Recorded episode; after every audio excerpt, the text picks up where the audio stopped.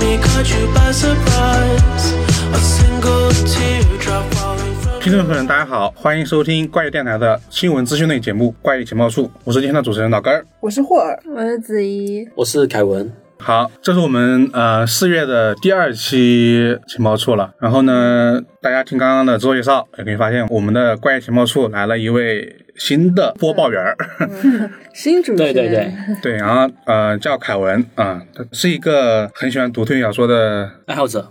忠实读者爱好者。对对对，对，然后我们这一次的四月份呢，其实我觉得不管是在线上还是线下，都有很多呃推理相关的一些事情在发生吧。嗯、在线下呢，可能比较受关注的一件事情就是石生老师开了一家书店。对我们也转发过他那条微博嘛，大家可以看到那个店的很多情况。你们有去了解一下这个书店的一些其他情况吗？有了解过，我看微博上或者那个有群里有人发一些他去嗯探店的视频，呃或者那些照片，就看起来就人满为患， 很多人看起来很好那个书店。推理主题的书店，对然后上面对挂了好多嗯一些推理作家的海报啊，对还有对头像之类的。嗯，对，然后书店的名字叫孤岛书店嗯，，对，孤岛书店，然后应该是当时是在一个周末正式开业了嘛，然后对对然后我反正我当时也看了很多呃听众朋友们去，我看那个人还挺多的，就大家还挺多去的时候就对是对人还对，挺挺多的，人的，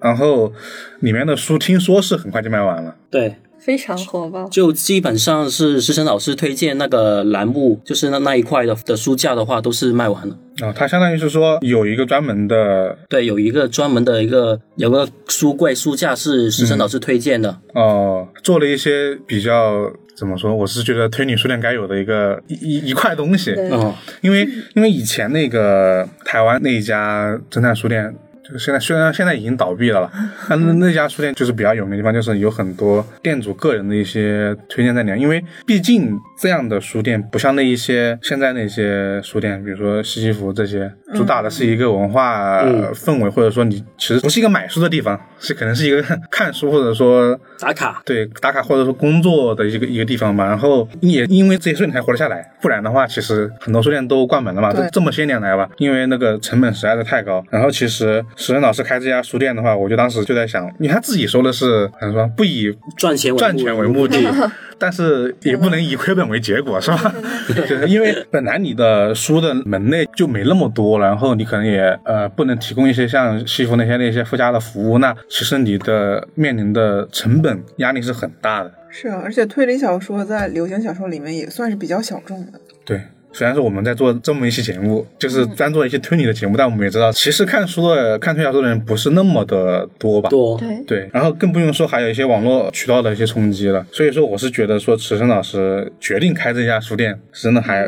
牛逼， 很有勇气。对，其实这两年也有很多其他的一些更加线下的一些活动嘛，因为呃，我记得在很早以前，其实推理小说的一些线下活动挺多的。对就刚开始我也文库他们，嗯、比较就出版书比较多那段时间，就是活动很多。然后感觉这么些年，有一段时间就推理的线下活动其实是很少的，嗯你也能很难看到一些嗯，呃推理作家过来什么签售啊之类的。然后特别不用说是这两年的疫情呢，就是直接又让很多活动活多动其实是对嗯无法正常举办的。其实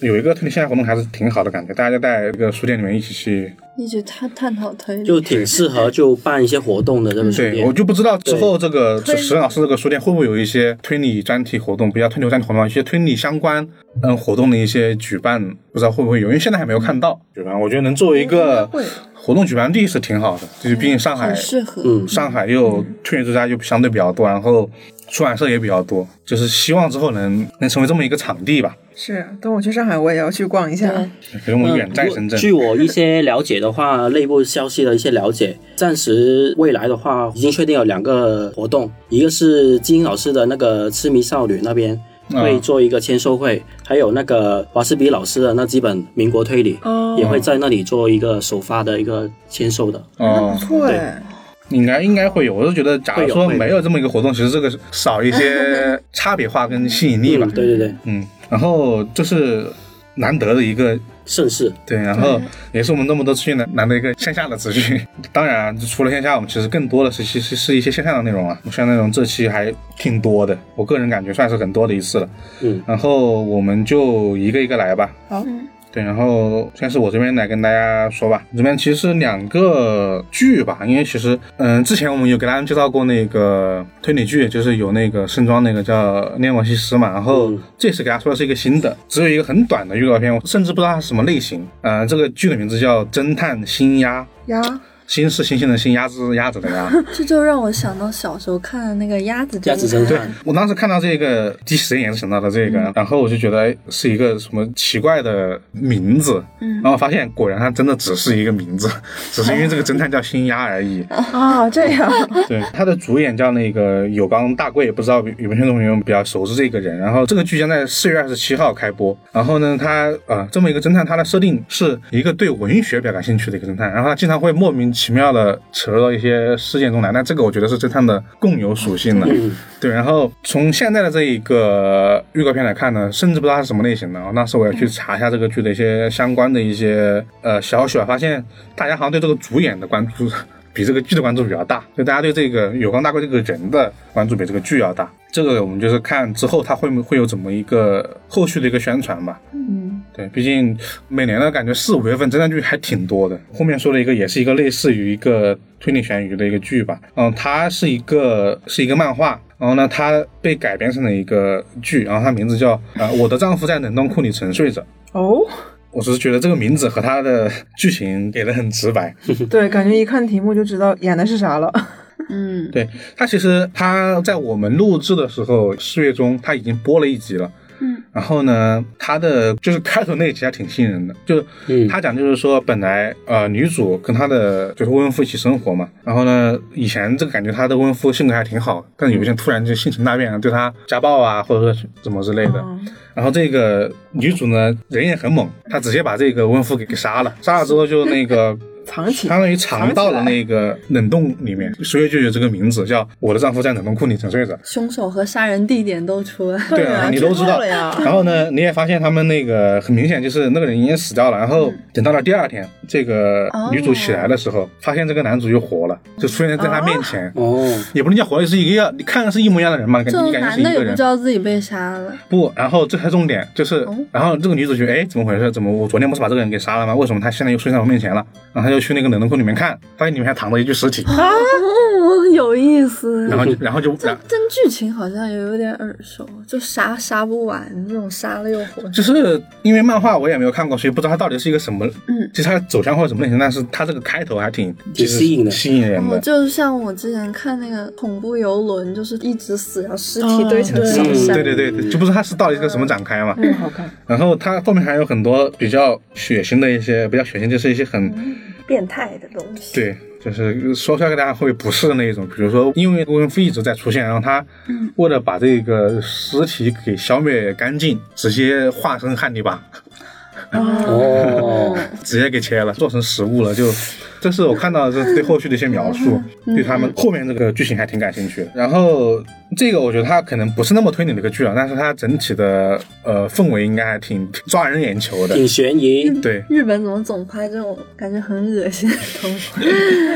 其实我觉得它本来是漫画作品，它的一些脑洞还比较大，就不像一些一开始就是为了实拍而来的一些剧集啊之类的，差别还挺大的。嗯，对啊，我这边就是两个剧吧，这两个日剧的一些消息，然后看你们呢？呃，我这儿有一个悬疑推理游戏的资讯，嗯，是一个百合向的悬疑推理游戏，叫做《神田爱丽丝也要推理》，是四月下旬上市。啊、它嗯好像我看了一眼，那因为它还会上那个 Switch 那个平台嘛，然后当时有看一眼它的那个封面，确实只有几位女生，就但是对它的这个整个的宣传片我都没有看到，当时就不知道它到底是一个讲了个什么。她这个女主叫神田爱丽丝，是嗯一个高等学校一年级的学生。然后她最好的朋友穗高明，由于一次意外，就没法参加他们公道部的活动了。嗯公道就是类似于射箭的一种竞技活动。嗯，对，然后这个穗高明就很愧疚，觉得是自己毁了这个公道部的冠军杯的一切，决定离开。但是爱丽丝觉得事情不是这样，她很怀疑，所以找到了学校嗯中的占卜师，然后还遇到了其他两位美少女，就这样展开了一串的故事。听着还挺有意思的，是不是？但是呢，这个故事没有什么什么谜题，听刚刚介绍完有美少，我不知女啊，但是不知道它是什么类别啊。有美少女就行 了。但 是我看他的人设有一个挺应景的，就是什么，他有一个女生好像就是特别会占卜，然后特别灵， 这就跟我们最近说的那个心灵侦探心灵侦探的女主角是一样的。对，我们再吆喝一下《心灵侦探》对，心灵侦探不知道大家有没有去买啊？然后，呃，心灵侦探这本书已经在我们怪异藏书局上线了，然后是在四月十三号上线的。然后我们同时也出了点到为止的一期嗯节目。然后大家如果说看了节目对这本书有了解的话，就可以去我们的藏书局去购买。嗯，对非常好看的一本书。对，就看 特别好看，大家看了都说好。是对真的。对，然后扯回来， 对，然后这这这个游戏看后续吧，因为看现在的，我觉得它可能会偏很校园向的一个推理游戏。嗯，然后我这下一条是华斯比整理了一套中国近现代侦探小说拾遗，这套丛书呢一共现在是四本，五月份的时候全面上市。其中有呃李飞探案集、胡贤探案，还有中国探案、罗斯福，然后最后一本是刘半农侦探小说集。我当时看的时候，我觉得刘半农侦探小说集挺奇怪的，因为我当时上大学的时候，这个刘半农，我们讲到他的时候是说他是一位诗人，然后语言学家，嗯没想到他还是写侦探小说的。然想后不到，对这本刘半农侦探小说集里面收录了他创作的《不快老王》系列的短篇侦探小说，还根据他在早年新剧社的经历加工改编的。侦探小说《假发》，还有《福尔摩斯探案》仿作《福尔摩斯大失败》，一共是五案， 是不是挺好的？展现了清末民初时期的中国侦探小说的特色。还有其他那三本呢，作者你们应该都不太熟吧？写《李飞探案集》的那本作者叫陆淡安，也是民国时候比较有名的一位侦探小说家。嗯，他作品比他本人好像出名一点点。李就飞是吗对，李飞探案集还还算是，就大家说到民国推理会这样想起来的一个作品。对，然后这本书收录了《李飞探案集》系列的十一篇，还有《胡贤探案》这本书的作者是赵韶狂。他这个《胡贤探案》是民国时期的滑稽侦探小说集，有滑多稽，滑嗯稽，就应该幽默推理嘛，幽默推理的小说源头。就这个人人设是比较搞笑啊比较了。搞笑的，当时那个情景里面，对他这个小说的主人公胡贤，在当时是著名的设定是失败的侦探， 然后这本是收录了胡贤探案系列的八篇。然后《中国侦探罗斯福》这本呢，是作者叫南风亭长，是晚清时候的比较有名的白话探案小说，堪称晚清版的《东方福尔摩斯探案》。然后他这个主人公叫罗斯福，名字就是取自 诗是福尔摩斯的意思。啊，什 么师从福尔摩斯的意思， 嗯我有点没想到。然后这次整理版本也是当代的首次结集，而且从中选出了五十幅和剧情紧密结合的插图，嗯哦应该蛮好看的。那感觉华顺老师一直在做一些民国推理的研究对研就是工相关工作嘛，然后有有些资料的整理啊，也有一些小说的就是挖掘。都是些很珍贵的一些资料对去整理出来的。是啊，对，因为你在大家知道这个名字吧，叫侦探小说拾遗嘛，因为对对对，呃我们在点到为止介绍中国推理那一期，呃里面有提到过，就是推理小说这么一个变化的历史。嗯其实，在民国的时候是有很多当时的一些呃作者或者说学者吧，就翻译啊或者创作了很多推理小说，但是是吧？因为这么长时间之后，很多东西其实是埋没在了那个历史里面的，很多嗯人嗯嗯不知道当时的推理小说到底写的什么样子，然后也不知道当时的水平有多高有多高，嗯所以我是觉得通过这么就是华西老师这么一套丛书，让我们去了解一下那个时候的推理小说还挺好的。是啊，嗯对，多因为支持其实本来民国就是一个很就是啊百民花国齐放的时候，对对，那个时候的一些作品也就是也很好玩，就是因嗯为整个社会的多样性很丰富吧，就是你能看到一些一些很能看到那种从原本的那种封建社会逐渐转移的那种那种变化，然后这些侦探都会有这些当时的一些时代特色吧。我觉得刚刚说那个什么失败侦探，听着一个是个好现代 的设定，就感觉不是一个民国时期的一个对啊，是侦探民人国设，反侦探类型的一个结代合表。多种元素，就还挺有意思的。是啊，嗯多多支持一下。对，然然后我这暂时没了，嗯，我下面有两条资讯啊。第一个就是 ITV 要播出一个阿加莎·克里斯蒂的新纪录片，叫《Partners in Crime》。这个纪录片探索了阿加莎·克里斯蒂的生活以及激发小说灵感的世界，所以喜欢阿婆的朋友们就是可以去关注一下。阿萨纪录片其实之前是有拍过的，然后嗯 B 站应该就就能看。我也看过，对，有一个纪录片，他那个纪录片是记录他为什么要失踪那一天，啊，那对一段时间。对，就是阿夏身上最大的谜团嘛。对嗯对就是为对，什么突然消失了那么久？对，然后大家指路，大家看看一下我们之前点赞位置的某一期疯狂打广 告，有一期《东方快生活》上那期讲过这个事儿。然后他这次纪录片看名字是说了是他创作《罪犯中的伙伴》，是这个意思吗？嗯，就是聚焦他的日常生活，哦他是怎么想那个小说的。啊，他是那个对 partners in crime，这个 partner 是泛指，应该是。嗯，那应该是他就就有一些犯像罪你伙伴。像像你刚刚说他们一些灵感和事件来源吧。对对对，对因为其实阿加莎的这方面的书出了挺多本的了，对出了很多。对就对阿加莎那一个有一个她的自传嘛，不说了，就是很厚那一本，嗯然后还有一本是阿加莎她自己一个那么阅读指南，对阅阅读指南是日本作日本作日家本作家出呃双月川写的，对那个你本身得有一定的阅读量。阅读量，不然那本书你看着你有点就是剧透指南。然后对，然后另外一本还有一本阿加莎的一个一本漫画，好像也是说到阿加莎的一些一个内容。嗯，对，然后小说嘛就不说了，就是就很多。其实阿婆是真的很很很很能值写，一很能写，二很值得研究，因为其实他的作品的呃数目啊或者多样性都是这时候又想提到东野圭吾也很能 写，对， 就是其实两个人呢好像说不定数量还差不多，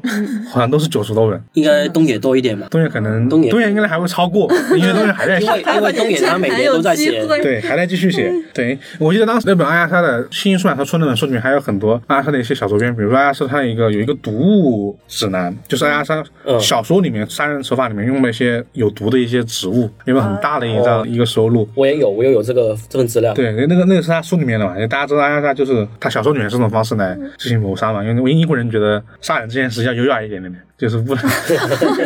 真的就是之前有一个人，就是下毒你也多要看一杀些人这种对英国和小说或者说阿亚莎的一些东西，你看到一些很有意思的一些观点，比如说绅士我不知道这一次会不会说到这个事儿，就是你为什么每每次得选择屠杀这种方式呢？除了它本身的因为可以给别人留个全尸。体 面这除了他本身的护士背景之外，就是护士也不很了解所有的那些东西嘛，嗯或者说有一些其他的原因让你去选择这样的这种创作方式，比如说是吧，英国人就优雅一点，杀人不要见血，非要下毒、这种类型的，这这些大家可以关注一下。反正我是觉得，这你要是喜欢阿莎，我觉得这种纪录片是必看的，那是肯定要很必有看意的听思嗯起。来就很有意思，就很 UC 的标对题。，最爱它出中 文版，中文字幕。然后第二个资讯就是《留言侦探》将于四月二十三日登陆 Steam 平台正式发售。之前因为手游上也有这个游戏嘛，《留言侦探》嗯然后就是我看一些身边的朋友啊，他们都在玩，然后觉得这还蛮有意思的。然后现在就是他们要把这个游戏移植到 PC 平台上，然后这一次在 Steam 上的版本，它增加了很多 DLC 包。然后我大概给大家讲一下这个最新的番外啊，它名字叫《好久不见》。然后这个故事大概是讲了一代角色和 N 的九篇故事，然后和他们的聊天短信，就是。正片故事的两年后，一代角色们的近况如何？N 又卷入了哪些诡异的事件中？就大概围绕着这两条线讲。嗯，然后这个游戏还增加了许多新的角色，不过这是要付费的、啊，大家酌情考虑，所以喜欢就去玩一下。因为说到这个新增 DLC，其实先先说这个游戏，再说阿加莎那个吧。嗯游戏当时是因为是手游嘛，然后它采用的一个主要的系统就是说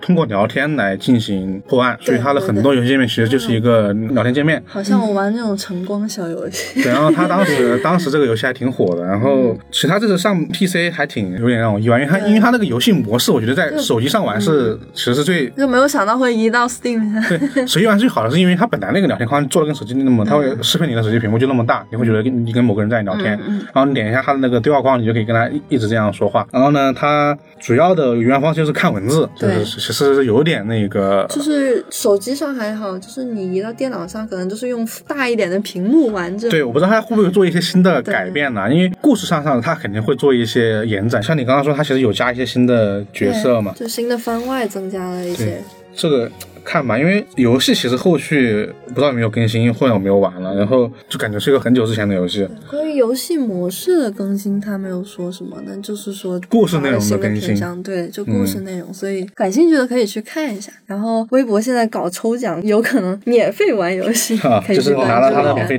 DLC 啊，对对对，它应该是游戏和那个 DLC 都要付费的吧？嗯对，哦，那只是 DLC 免费，不，它第二次应该也要付费吧？ DLC 也有付费有免费的，哦，对它应该是本来呃手机游戏里面是有两个番外篇的，那两个应该是直接送给你对，的。那个是送的。然后它现在新出了这个番外篇呢，就要付费。就是好久不见，肯定是你的是一个付费 DLC 了。就大家看吧，大家玩了之后觉得好就可以买嘛。嗯，对啊，那下一个，呃嗯我这边也有个资讯，就是这个有一部电影，悬疑电影，在四月九号在中国上嗯映，叫《迷雾追凶》，它有是有原著的，是叫《墓中的女孩》，就是在内地这边呢还没有出简体版，哦在台湾那边有台版的。这是意大利的小说嗯是吧？对，，意大利之前小好说，像这个人我们说过的，报过这个这个人哦，就是多纳托卡瑞西嘛。我记啊对，得说一个过雾中对女孩也提到过，呃，提到过，然后提当时说的是消失者，嗯然后还有一本书是魔我鬼在当呢喃，对嗯我当时说过魔魔鬼在哪里那本，南 泥魔鬼 在魔鬼在呢南泥，喃嘛，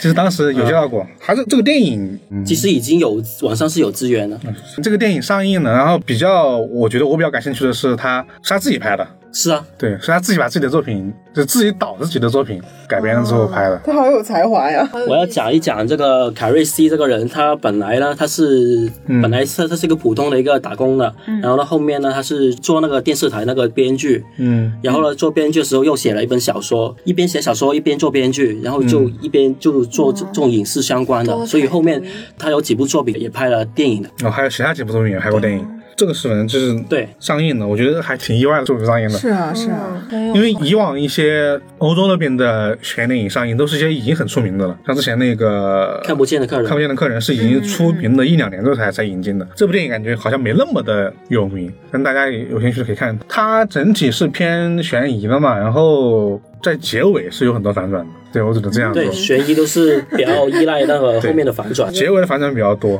有有些人说他觉得有点闷，但但我觉得还好，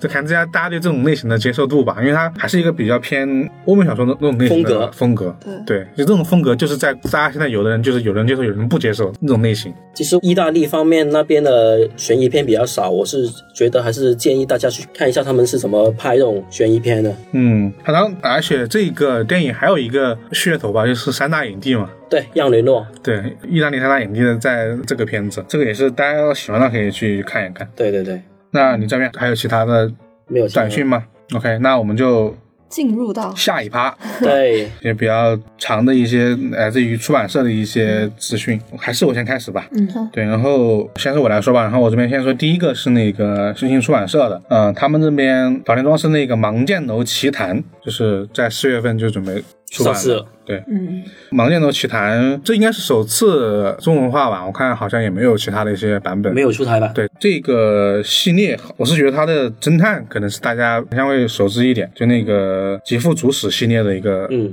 一本小说嘛。啊，对，因为大家都知道《打桩师》两大系列两大系列，一个就是那个月手洗劫月手洗劫，然啊后一另外一个就是这个。然后呢，这个其实是在月手洗劫之后创作的一名侦探侦。探，对，然后这个侦探他当时第一本书的他出场是在那个《请台特辑六十分之一秒障碍》嗯这么一部小说里面，然后他听名字铁路加旅行， 我觉得是算是旅行推理中的一个侦探角色。嗯他设定其实是一个警视厅的那个刑事部的搜查一课的刑警，他是这么这么一个人设。然后呢，他基本上大多的系列作品其实都。算是很强的女群推理特色吧，嗯那一般都是在某一个地方，要么就是列车，要么就是因为其他一个景点在景点旅游的时候，然后来办案。但是呢，因为是岛田庄司嘛，毕竟是岛田庄司，所以这些东西呢又不是很女性，会有很多很本格和西门格的东西在里面吧，很多很多幻想元素在里面。所以说这个系列的作品好像是比手写的还要多一点点，嗯它整个系列的小说好像还要多一点点。然后比较知名的，我想想，消失的水星特快，然后那个北方西鹤的嗯啊，三分之二三三世界，三世界对然后还有一个初云传说就是八分之七三世界，反正这套很多这种分数啊，嗯就大家看就知道。然后这一本呢就不像之前了，它的它的故事介绍就是说是在一九四五年的这么一个故事背景之下，在金泽这个地方有一家叫义气馆。就是那那哦就是日本是盲表演那剑些楼对，然后叫盲剑楼，就发生了一家一起那个密室的袭击案。然后呢，当时就是在这个盲剑楼里面的五个出入口，所有的出入口都被封锁住了之后，嗯就是有五个无赖被一瞬间给击杀了，就大家也给脑补一下那种日本武士，武士一。介华，我觉剑得击五个片人倒地，对，剑击片那种类型的，就是一刀五个人击击。型。然后呢，不切西 瓜那样切， 啊，对，然后呢，他们就说是以被一个叫称为外号有美剑客个自称的盲剑大人所杀。其实当时我听到这个介绍，我第一想的是什么？海贼王对，这样里面那个大将，好像有一个盲人的大将，我突然想不起来了。就他当时就是有剑术很高明，然后是一个日本大人，然后日本呃然后也是一个盲人，然后就是这么一个人设。然后在故事的前半程嘛，后半程就到了吉呃吉普都史这个时时间线上来了。他就是说，在七十多年后，他和他的前妻通子卷入了一起绑架案。然后呢，这个绑架案的受害者就是当年盲剑楼的幸存者。嗯，相当于说，一下这两个案件就串联起来了。时间跨度这么大，对，但是我觉得多半是讲这个剑客的故事，嗯，就它的重点可能是在这个盲剑大人前本面前面身的故事之上去，不然也不会叫盲剑楼奇谭了。嗯，然后我就想吐槽一点，就是怎么又是他和他前妻的故事，就因为这 个。吉普他跟他前妻的故事啊，对啊，我就说这个系列里面基本都是童子遇到什么事情，对对对对对然后呢，就每次就帮他去处理一些事情，基本就是一嗯对个对对这么一个展开。就是喜欢这个系列的可以去看看嘛，因为其实确实《吉普主使》和《玉的学》两个系列的风格还是差挺多的。虽然有都是岛田写的小说，但是还是有在大的形式上还是有很多差异化的。嗯，对，然后这是星星的，然后呢，第二个是来自于现代出版社的一条资讯，然后呢，这个是米泽穗信的经典作品《折断的龙骨》四月再版。这个作品呢，先讲这个人吧，我觉得这个人大家可能熟知一点，这个人就是知名动画《冰果》原著作者。对 啊，是他呀，其实《冰果》这个作品在那个 B 站上面点击量还挺高的，我看还挺多人都挺喜欢这部日常推理的作品的。嗯然后呢，当时在其实很多人熟知是他作为《冰果》的原作者，也是叫古典部的原作者，嗯大家对他推理小说作家这个身份可能不是那么的嗯熟悉。熟悉对，因为他当时其实写了很多日常推理之后呢，又转向了写的很多比较严肃的一些本格推理作品吧。对，呃，还有一个比较知名的是算计，对，然后呃一些其他的一些日常类作品，就是比如说《寻狗事务所》《平静》，然后《再见妖精》，然后还有一个三个春夏秋推理事件簿吧，这那几本书。然后呢，这一本《折断的龙骨》是一本，奇幻推理，我觉得算一奇幻二算设定系吧，对，正统对的设定系小说。对就是我们上次有呃在节目里面有提到过这个这这么词，啊因为它这个。小说当时出来之后，就是很多人，我记得当时有一个宣传语叫什么“怎么怎么的冰与火之歌”，因为这个小说里面它设定就是什么呢？它设定是在呃中世纪的英国，嗯就那个时期大概是在十字军东征那个时期，嗯，然后它这个小说里面就有很多很好玩的元素和背景嘛。就首先呢，它这里面有，首先这里面有那种会操纵青铜树的那种意识，然后呢还有一些不死人，然后呢还有就是有着特殊能力的北欧海盗，就那种嗯世界观。然后呢，在这么一个故事里面，就发生了一起密室案件。就它的整体的故事说的是，在索伦岛的这一个地方，它虚构了一个在爱尔兰的一个地方，为了抵御外族人的入侵，然后呢就会有一场很大的一个战斗。但就在这个战斗之间的时候，这个索伦岛的岛主，这应该算当地的领主吧，就死掉了。然后死了就在他的一个密室里面，他他死亡时间是在这个领主和很多他手下的骑士举行了一个会议之后才发生的。嗯那这些骑士呢，其实都有自己的一些能力。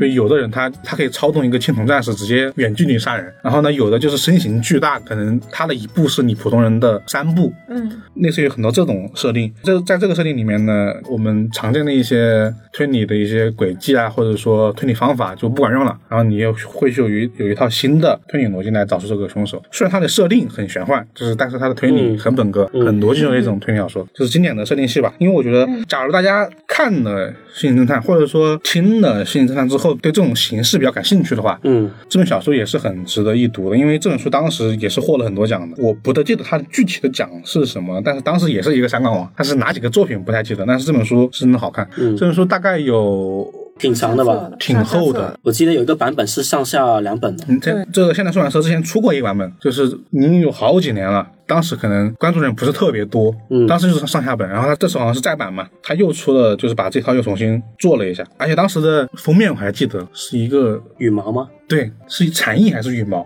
忘记了，可能是禅意吧，对，反正就是那么那么一个封面嘛，就当时出过一次了。还是挺期待的那个。对，然后这个其实我记得很早以前有一次是有没有被列过选题，反正我记得我电脑里面存着一份文稿在，就这个作品，当时没有仔细写，但是有有讲过说，我觉得这本书，我觉得好看点在于它除了设定性推理之外，你还能看到作者本人他一贯的风格。嗯因为因为《冰果》这个作品，其实除了日常推理之外，有很多对那种小城市、小故乡的一种感情在，这本书其实也有，因为它其实描述的是一个小岛承受外人攻击的这么一个背景之下，也能看到作者对很多同样的思绪吧。我觉得无论是喜欢米德顺信本人的，还是喜欢自恋推理这个类型的，都可以去关注一下这本小说吧。嗯，对啊，然后第三个是来自于这个时代华文的，啊，它这个是《恶魔之地》的中文版，在五一在和大家面试。这个《恶魔之地》我们提到过一次，就不知道听众朋友们有没有印象？当时说的是一个剧，对，对，然后它的主人公是一个黑人角色。然后呢，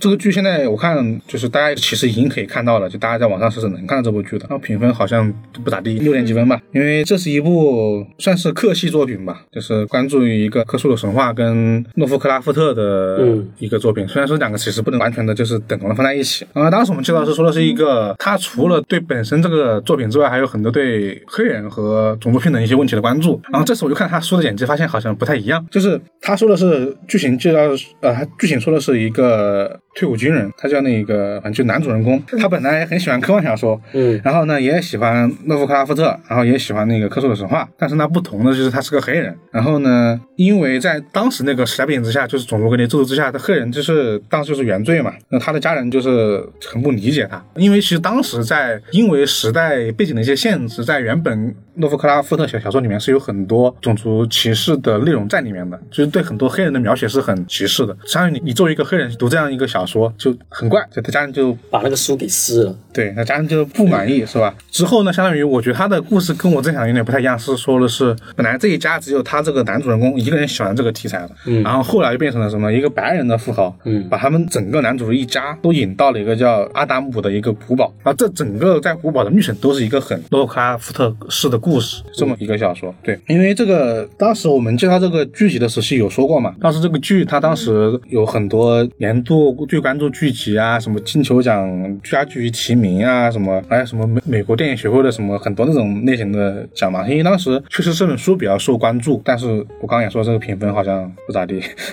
然后这一次时代好像给我们消息就是说这本书在他们这边出版的，没有经过任何的删减删删减减就是原汁原味的给大家，就是很多大家狂掉扇子的一些东西，都会如实的呈现在大家面前吧。其实大家也知道，时代华文一直在是是时代华文二厂嘛。二场对，大家也知道，时代华文二厂一直在做相关的这个类型的一些引进嘛，就是每次都是为了力争把这个原汁原味献给大家。这个也是期待很久嘛，因为实际上次我记得是好像有说过，说这本书当时会出，但是没有一个具体的消息。这一次隔了不像他们之前这么一样，隔了那么久，终于确定了在五一的时候，也就是五月一号当天上。这是一个我这边的三条资讯嘛，嗯嗯，对，然后你们那边呢？嗯呃，我这儿有一本新兴的资讯，是詹姆斯 ·P· 霍根的硬科幻小说《星之继承者》啊，五月份的时候要出版了。詹姆斯·霍根是一个英国老派著名的科幻作家，已嗯经去世了，一零年的时候就去世了。嗯他的作品也是一直在《纽约时报》的畅销书榜单里面。之前做过设计工程师，学过电气和机械工程，还做过销售员。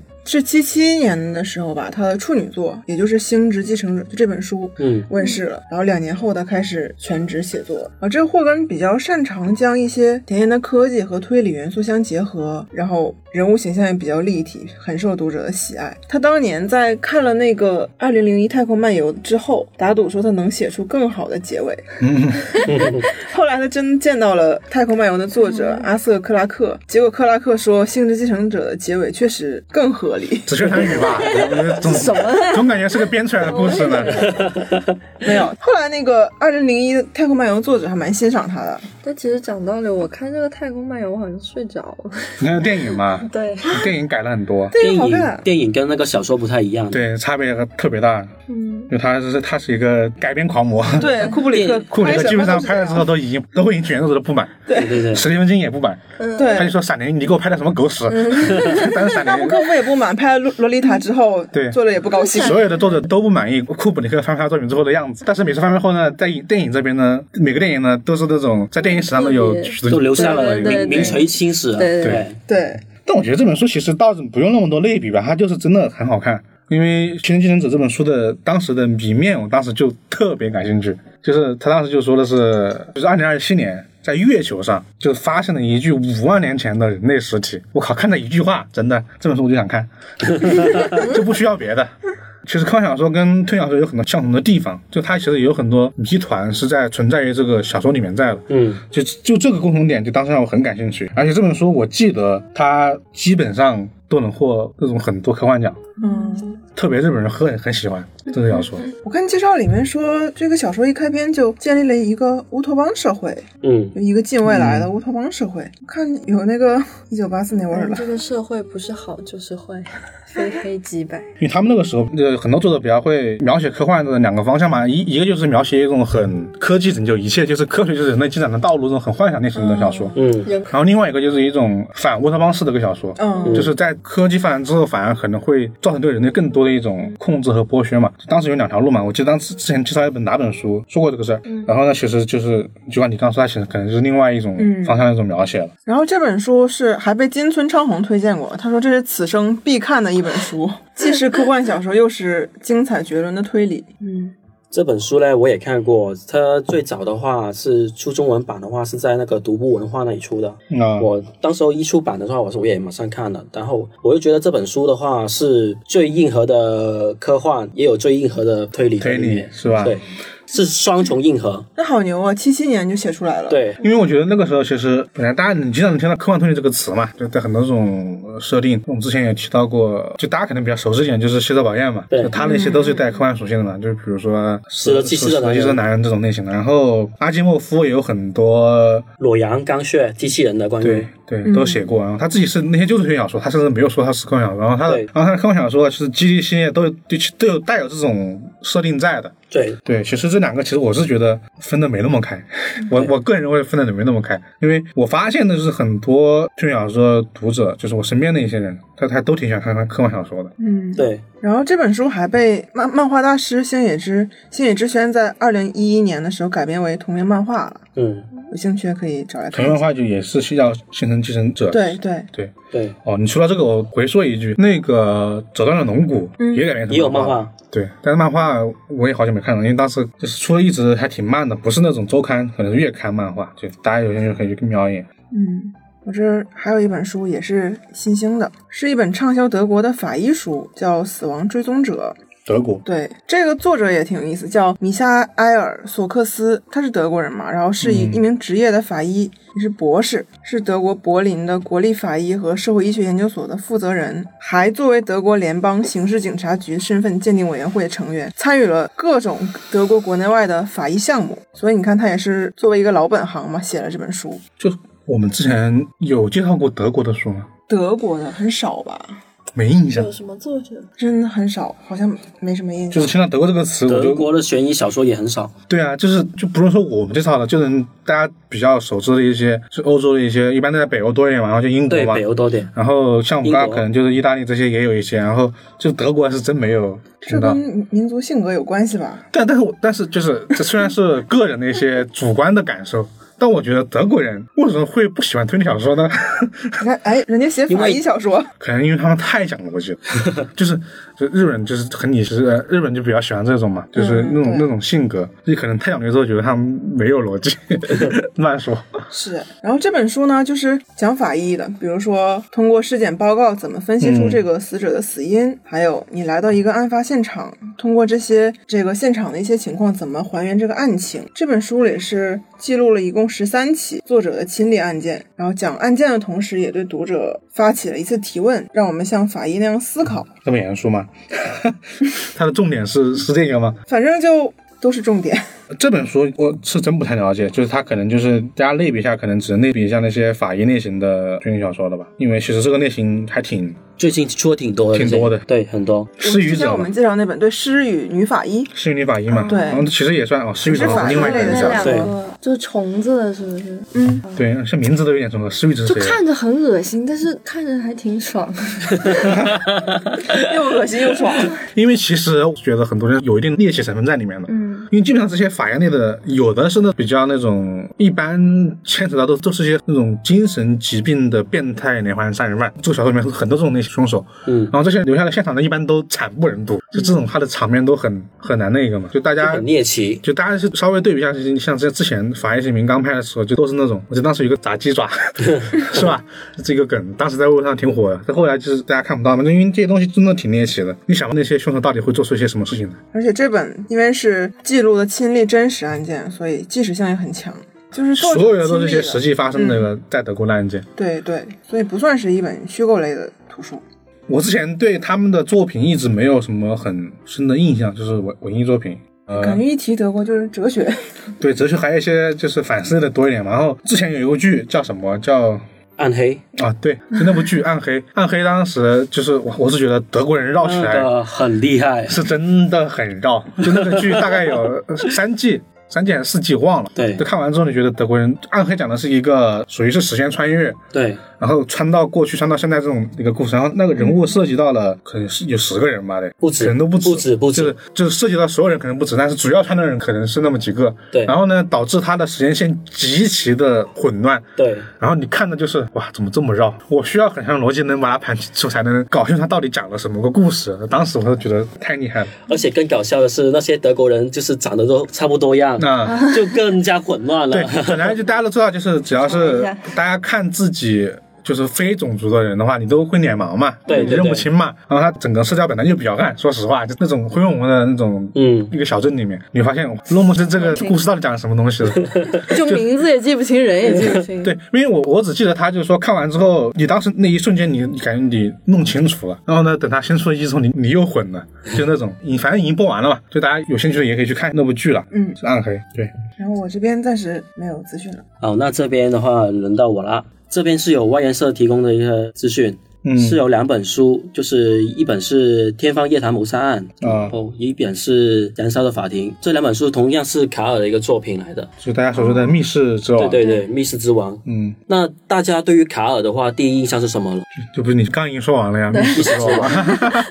自问自答。对，那这两本书的话，我其实我一早的话，可能是五六年前的话，是在那个吉林的古典课语文对库上面看的这。两书出过一次嘛，但是大家都知道，吉林的那一套书基本上都都没人卖了，就都绝版了嘛，不只是这两本，还有很多其他推理小说 都没了，嗯，然后这个《天方夜谭谋杀案》呢，原来那个名字啊呢是叫《阿拉伯之夜谋杀案》，嗯然后呢，他在吉林这本书用的翻译呢啊是台版的翻译，直译对，然后呢，那个翻译非常的差。如果有能力的观众的话，还是建议买最新版本的这个《天方夜谭谋杀案》。，对，我觉得这个是必须得说。对就必须得为说为什么呢？因为因为大家知道，就是欧美小说，欧美是长句子和欧美人名，基本上三分钟把你看的就是绕在里面人了。懵了。呃，对，然后呢，呃，当时这一套卡尔的书，包括《尤拉之窗外包》那那一套嘛，嗯，翻译是都不咋地，对，就是我也也不是说不好，就是不够接地气吧。然后你就你就觉得读得很累，读着读着你分不清谁是谁了。每次看那个欧美的，我就要翻回去看看我这个人是谁，就记不得。记不得，发现你一个名字有九个字或者十个字，然后这一行字只有二十个字，直接就懵掉了。然后这一次的翻译，我记得是一个是一个教授翻译的大家来着对，好像翻说译一大个家，就这个秦学南老师的翻译的译作。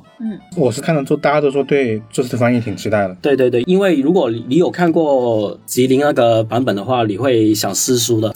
因为它本来这本书就那个布局已经很混乱了，人物非常的复杂，而且它翻译非常的不行，然后你就你又想看到一半想 撕书了，啊所以你有能力的观众还是建议买外研社的新版的这个《天方夜谭谋杀案》，因为我之前看过他们那个《绿胶囊谋杀案》，我觉得翻译的非常好。嗯，所以我看得出这外研社是认真想要做好卡尔的翻译的，哦，所以所以很值得期待。其实看名字也能看出来，因为对阿拉伯谋杀案这个名字，就是因为它的英文名就是阿拉伯那个单词，嗯，但其实有点怪，因为它其实那个阿拉伯不是直指的阿拉伯。就嗯有点，比如说那个，大家以前都看过那个童话故事集，叫《天方夜谭》嘛。嗯《天方夜谭》好像就是，其实他说的是一个比较幻想类型的一个故事。嗯，就是其实卡尔当时，我记得这本书其实也只是把这本故事放在了一个阿拉伯的博物馆里面，在对对对它其实它整个故事，其实我是觉得很有那种天方夜谭这种感觉。对对对，神对话，对，然后所以说，我觉得当时这个名字翻出来之后，我觉得挺好，就是意义的嘛，嗯，就叫这个名字挺好的。就是他这本书呢是有很多很稀奇古怪的谜面在里面的那。你介绍一下，介我介绍一下它的内容吧，就是有一天晚上，在这个阿拉伯的博物馆里外面，有两个不速之客一前一后到访，然后有一个呃袭了警之后呢，把他摔到地上，然后就不知所踪了。嗯，然后另一个呃那个外来访客的话，在那个掉落的字条上写着“亲爱的居”，能得到一具尸体。然后呢，那个警察赶往博物馆之后呢，看到守门人就是那个保安啊，绕着一方的棺材在跳舞。啊，而打开另一边那个马车呢，滑落了，竟然是一个东方人的一个尸体。这样的谜面，你们觉得会不会觉得稀奇古怪呢？嗯有点是有的点，。我是觉得以前看的时候没觉得，后来就是有那个电影之后，就博物馆奇妙夜。但当你再跟我说这个时候，现在很少知道这个电影场景《 博物馆奇妙夜》，因为它这个谜面还挺悬的，说实话。对对对而且这本书的侦探是那个菲利吉尔博士吧？对对对，对，然后他就有很多就是经典的安乐椅侦探模式，因为相当于我们这个侦探主角全程他只是听了三个警察对口述了三个故事，然后这个人就开始推理了，也是少见的，我觉得在卡尔小说里面是比较少见的逻辑的推理类本小说。，对，有种卡尔跟奎因合体的感觉。我印象很深，啊就是当时就是三个警察讲完了，就是刚刚卡文说的三个那那那些那谜些面故事和谜面嘛。嗯然后呢，当时那个飞燕建国就是说，来，我给你们盘一下，这三个故事里面有十一个疑点，你就把整个这个故事里面可能有一些问题的地方，对全部列出来。然后呢，逐一针对这些疑点进行呃枚举加排除法的方对法吧。对对对对。然后来进行推理和那个还原故事真正的真相，而且最后的故事我也觉得挺意外意外的，对，是这样的，当时候他们列出十一个疑疑点的时候呢，有一些疑点是我从来没有考虑过的。对对就是对对卡这个很重要这个卡尔老师很厉害，就把所有的读者没有想到的疑点都列出来。对，因为那个故事的谜面本身就是有一些，就是你觉得看了之后会有问问题的一些地方嘛。对混乱的感但觉。是就是对把你没有注意到的一些细节点挖出来，我觉得也是推理小说比较对对对很好看的一个地方。那我们看下一本了，《燃烧的法庭》。老根有没有看过这本啊？这本其实我没看过，没看过 因啊为一般就是大家说有那个卡尔不是有几本就是必看作品嘛，对对对对然后反正就是其中之一，但不知道为什么我就一直没有看这本书，因为可能是因为我看了《犹大之窗》之后吧，嗯就觉得嗯，法院推理有可能就他这本书，我可能再找个时间再去看，就一直存在我的书目里面。反而《香面谈》我是看过的，但这本我却没有看过。会不会是翻译的问题啊？你觉 得？说 不定好了，那说到这个《燃烧的法庭》呢，它其实这本书我当时读的时候呢，啊就感觉这个是挺奇妙的，嗯因为它是有一个历史的一个背景在里面的，就是它是一个历史的真实的事件吗？还是说是是故事里面有一个历史的背景，就是有一个男的，然后呢发现他的妻子跟几十年前的一个毒杀犯就长得一模一样。啊、他妻子和之前那个屠杀犯长得一模一样？对对对，而这个毒杀犯，我给大家介绍一下啊，他是一个历史很有名的一个毒杀犯，他的名字叫侯爵夫人。啊、嗯啊，这这个这个知道，他最高记录是毒杀了几十个人了。对，我介绍一下他的经历吧。他以前呢，就是在一九三零年的时候呢，出生在巴黎，然后他是一个富家女来的。然后呢，在他十岁的时候呢，跟兄弟发生了乱伦关系，然后导致了他后来呢有一种犯罪的一些动机在里面了。嗯对，然后呢，在二十一岁的时候呢，嫁给了一个侯爵，然后呢，这个侯爵呢是是一个喜欢赌博的一个男人来的，然后很快呢就导致了负债累累了。后面这个侯爵夫人呢就找到了一个对一对象，就是一个很年轻一个呃年轻的帅年哥，轻年轻小伙，对对对，然后呢，他就是把那个就侯爵留给他的钱呢，都花到了养这个小三身嗯上了。用侯爵的钱养小白脸，对对对对是吧是对吧，小白 脸。然后呢，这个小白脸呢，又有一个朋友，他是意大利的一个制造毒物专很厉害的门，专门做毒物的嘛？对对还是对他，是专门做毒物的哦，。专门做毒物的。对对对，然后呢，这个侯爵夫人呢，就跟这个小白脸的一个朋友就商量了，拿那些毒物出来去做实验，去毒杀这个侯爵夫人她家里的人。哦，他做了很多实验，后来呢，就几乎把他全家人都害了。全部毒杀完了。对，毒杀完了。然后他毒杀完之后呢，因为他没有钱了嘛，侯爵也败光了所有的家产了。对他没钱，他他怎么养小白脸小白脸呢？是吧？对所以他就只好把自己家的人也害进去了，是吧？ 哦，然后后面呢，就把他认识不认识，就反正跟他有利益关系的人呢，都毒害了。后面你你们猜他他是怎么抓到这个侯爵夫人呢？就当面因为他身边人小都白脸杀完，没了，有小白脸 完了，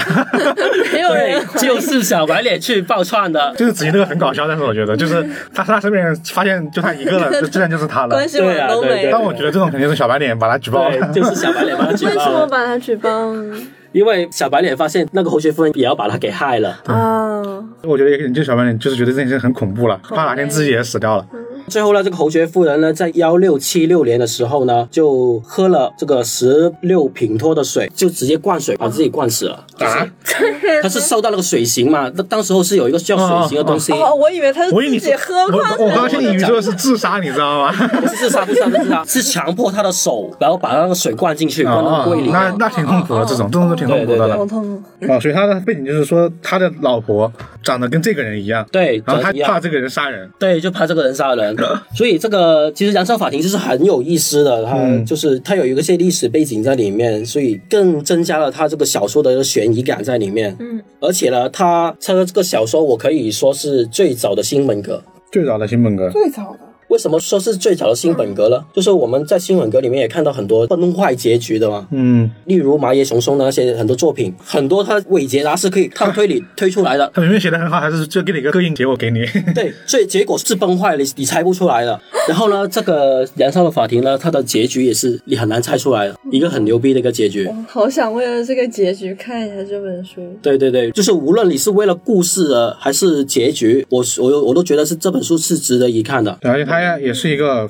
就是我刚刚说了嘛，他也是个法庭推理嘛。对，也是一个法庭推理。一般来说，大家去看这本书可能会受到的那个相当于就是卡尔山大神作嘛，就对对对有大之窗、三个棺材跟这本燃烧的法庭。但其实听凯文刚刚讲完之后，我觉得这本书其实在故事上的吸引力还是挺大的。对因为其实之前我是没有太了解这本书，因为我当时看了卡尔两本之后，我是准备把三本书一次性看完。嗯看看完两本之后，实在有点遭不住了，就是故事故事跟和卡尔本身的文风，我对实在不想看第三本了，之后就停止在这儿了。哎，我在这里要给卡尔辩解一下，就是卡尔他的文风呢，确实是有点别扭的。对，就是你一定要了解一下，就是美国或者是英国那边的当地的一些风情，或者美国、英国那边的文化，你才能够很好的去理解他们里面的说话的一些内容，因为它里面的那些人说话还是奇奇怪怪，有点颠颠上上的样样子的，对啊，也是他当时一一种创作风格嘛。对，创作风格。对，而且卡尔他的作品有一个很明显的特点，他的故事会非常复杂，他的人物关系也好，他的剧情也好，他就是都是很复杂它的。基本上不是只有一条线的故事，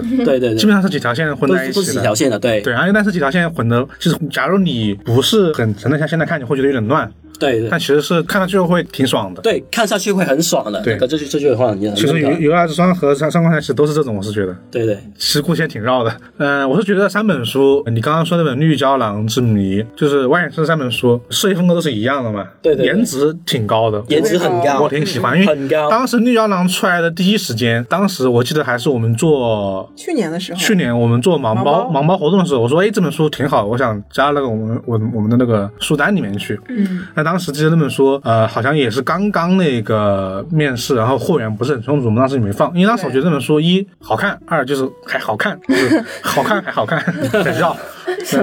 对，然后这一次又出了之后，我就很快就是去关注了一下这两本书，确实也后面两本书的封面设计啊都挺好的。就算你不看，你摆在你的书架上，都会让你的朋友好奇的发问：“哎，这本书是什么？我要了解一下。”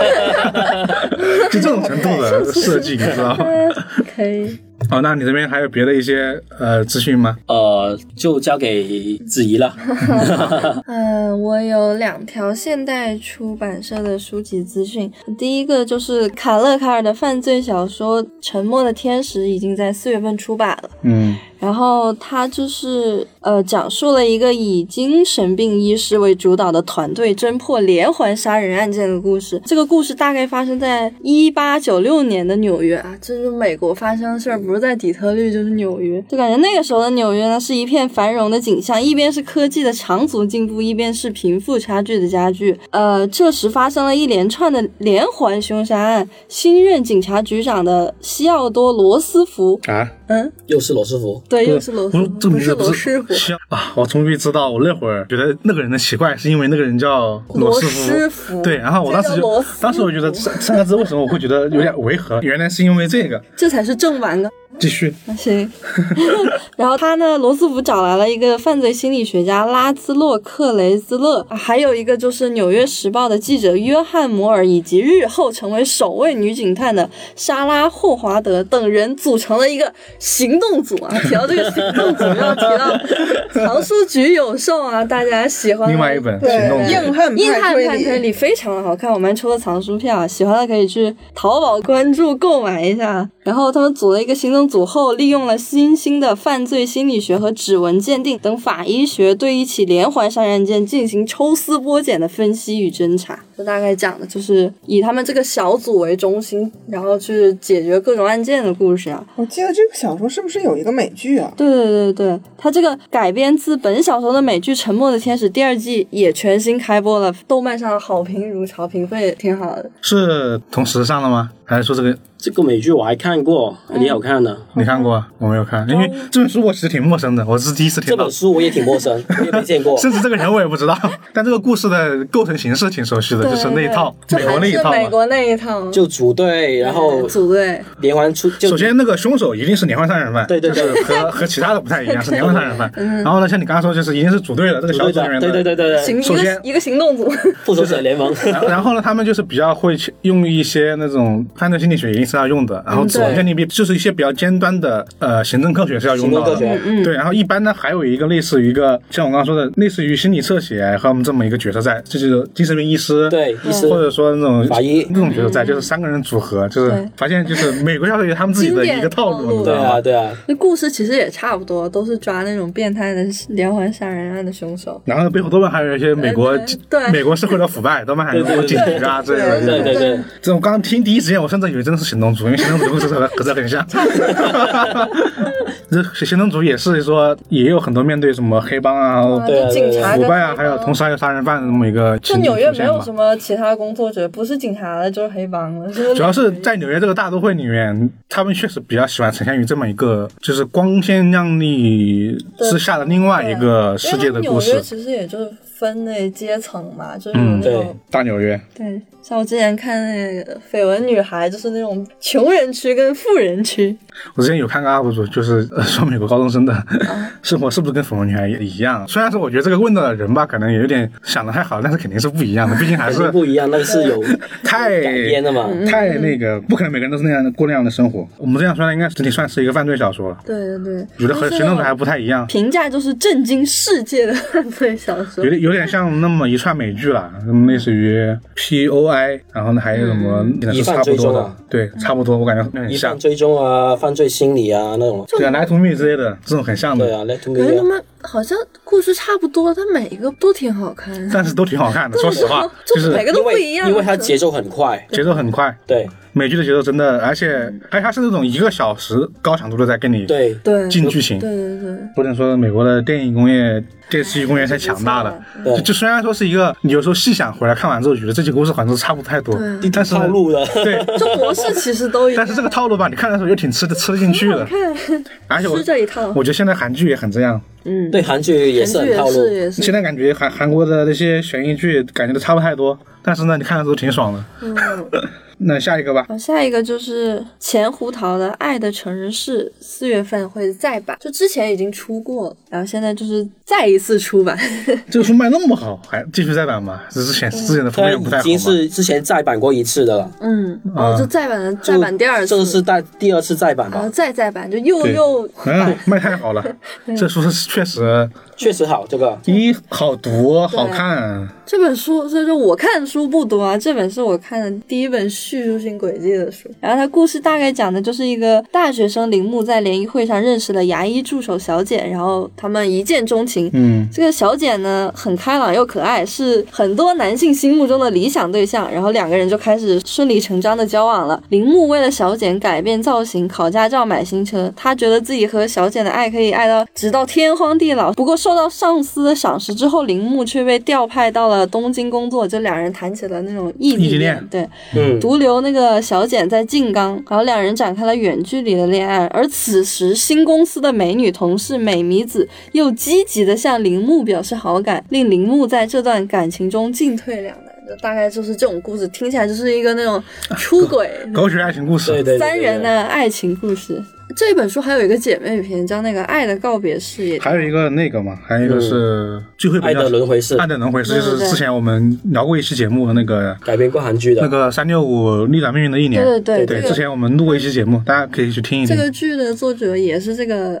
就是钱胡桃嘛对对，我当时改对编他那个小说。对，当然其实差的还挺多的，嗯不过当时在这个我们这在这儿就不聊了。然后这本书也有电影，还蛮好看的，嗯我觉得还对电影还挺蛮好还看的原的。对，电影是一电影好个电影也是改了吧？其实你看电影就不像看书那样，就电影就很电影改了，但是我觉改得了是一个叙事性轨迹拍出来一个很模板级的改编的，对对对你得那样改，但效果很好。其实看到后面就比较差别还是有点大的。你是先看的书的话，可能对还是会有一些影响。你要先想想那些没看书的人看到一也看，是啊， 感觉还是我觉得还是能保留那个原汁嗯是原味挺好的。看的，电影也很好看，书也好看。其实一般说续鬼的时候，我们都会有点避讳的说这个词，但是这本书我是能直接说，是因为我就算告诉了你它是叙事性轨迹，对你也你不一定能看到 看到到底到底在哪儿。因为我当时看的时候，我其实知道它是这样一本小说，嗯，然后我去看，那看了之后半天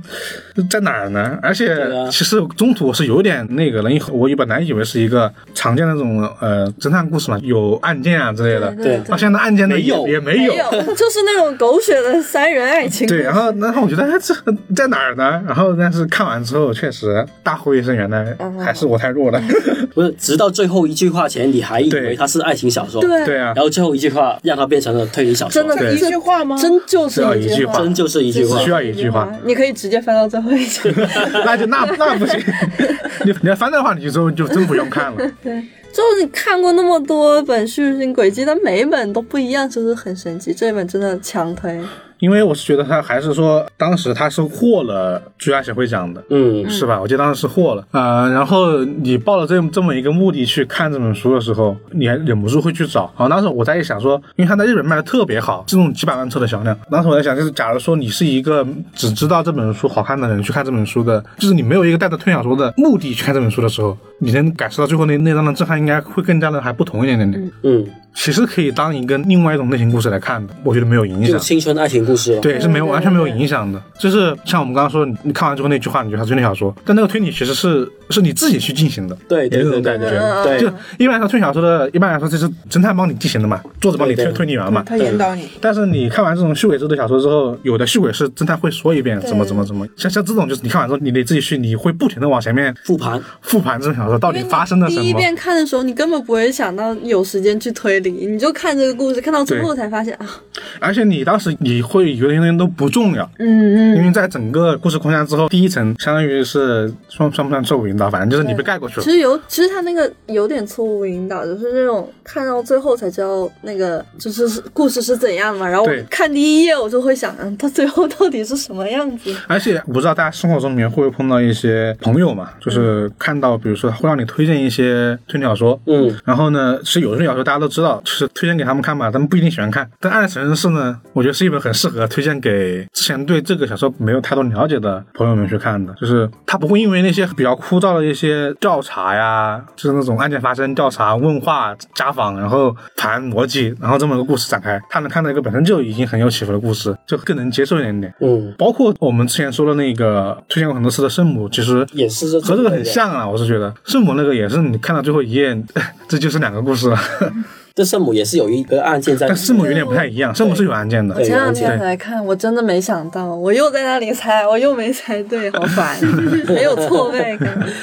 但圣母是真的好看，我也推荐这本书， 虽然它已经出版很久了。对，没有像其实这种说好卖，是因为它确实，像我刚刚说，其实就是阅读门槛的问题。嗯，我记得当时圣母不仅是在我们堂区卖的比较好，在各大的地方都卖的都卖得好挺不错的。像爱尔神人是能这样不停的再版，继续再版，也是因为这个原因，也就是出版社看中他的那个畅销能力，嗯对他，他就知道，就算是你一个就是新的一个读者，或者说没看过小说的一些年轻人，看着会依然会觉得好看。而且我觉得这个范围很广，因为他感觉就喜欢看爱情小说的人也可以看， 对，喜欢推理的也可以看。所以我觉得正好可以就是衍生一个小的话题，做一个今天的结尾，就是你们觉得。在就是刚刚那个问题，假如说让你们推荐给一个没有看过推理小说的朋友推荐推理小说，这句话有点绕，你们会倾向于推荐什么类型的作品？我先来吗？那你先来吧。我会推荐一三六七，为什么呢？因为我因为我是广州人嘛，嗯我身边的朋友很多是懂粤语的，然后看港匪、港产警匪片长大的，嗯，看要一三六七的话，他们会会很有代入感。那、对，对，因为其实《一三六七》有很多对于我们电影中看到的香港，还有文化 TVB 剧里面看到的香港对，香港和香港警察这么一个形象嗯系统或者形象里面的一个角色是对符合在一起的。对对对，然后那本书又不是一个很传统的完全本格的作品，它又社会派也挺多的，就也是有案件还本格挺也有，对，所以还那个的。那我还是推荐阿加莎的，因为我刚开始接触推理就是从阿加莎开始看的。我觉得阿婆的作品也是嗯，阅读难度相对比较低，嗯， 然后故事线也蛮强的。差点想推荐行动组，但是觉得不太好。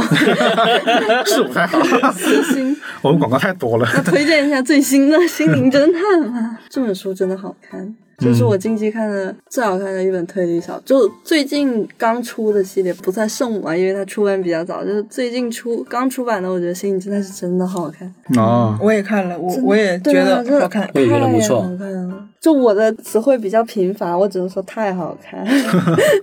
但怎么好看，就是你们自己看就知道 了。对我我的话，我想想啊，我我说不出一本具体的书来，但是我我会说一个类型，就是我假如推荐给一个没有就是看过这个类型作品，我会推荐一本和其他类型有结合的一本书，就是看那个人。就比如说我刚刚说那个，就假如说我有一个比较爱看科幻小说的朋友，那可能我给他推荐就是《死的吸血男人》这种书。嗯，就假如说是一个呃以前比较喜欢看呃悬疑性比较强的啊，或者说就是看那种需要不停反转这种书的话，你可能就给他推荐一些多重解答的一些推理小说这种类型的。而且而且现在的新本格小说确实他们的类型特别丰富，丰富嘛，因为我觉得就是因为这种丰富，才能让在不同类型的读者可以倒过来，比如说看一些，还有一些漫画作品的推理小说啊，就是比如说有人比如看漫画的，先给他推，那肯定先推什么《侦探学院》《Q 啊、《经典一》这种，嗯的小说啊，或者说那个作者写的其他的一些作品嘛，这种这种类型的。刚刚说到的子怡说那个《星星侦探》，我就觉得挺适合推荐给一些比较喜欢二次元的朋友看。有有这个理由是吧？？因为那个作者其实有很强的这种，对，你知道作者他之前应该就是写这过种类型的，对对作者文风比较轻，读者不是很累。其实他的剧情的开展是有时候有点过于传统的本格小说，其实有点没有那么多的剧情的转折，因为他文风的关系，读读的会比较快，不会感觉读的很慢啊、很难难的那一种，所以就我觉得还挺适合的。 嗯，对，确实。对，然后这是今天的一个小话题吧，因为这是我今天录之前突然想到了一个环节，因为我想的是看以后的每期的情报处在结尾的时候可能会加一个话题呃推理的一个小话题，不用、不嗯不错用聊太长，大概一个几分钟的一个时间嘛。大家如果有题外话对大家如果有什么感兴趣的，也可以在评论或者私嗯信告诉我们，然后在最后也是个广告，广告是我们怪异电台的听友群，嗯对，对然后在几个星期前建立，然后最近不停的有一些听众朋友们去在这个群里面进进我们的群嘛，然后一起聊天，聊一些电台或者说推理相关的一些内容吧。对，然后进群的方式之一，先关注“怪异故异故事事”公众号，对，对然后在后台输入“听友群”或者“电台”嗯这两个关键词，就可以得知进群的方法。嗯，好，那广告打 完了，我们这期节目也到此结束。对，因为可能大家进这么几期的呃电台里面，可能都会听到这么一句话，因为我本来是想说录成一个单独的不变的话的，嗯，但想那样有点呆板， 我们就每次改一改方式。说说两句也不费事对 儿。对，然后那我们今天的怪奇猫术就到这里了，我是老干，我是霍尔。我是子怡，我是凯文，好，大家下期再见，下期拜拜拜。拜拜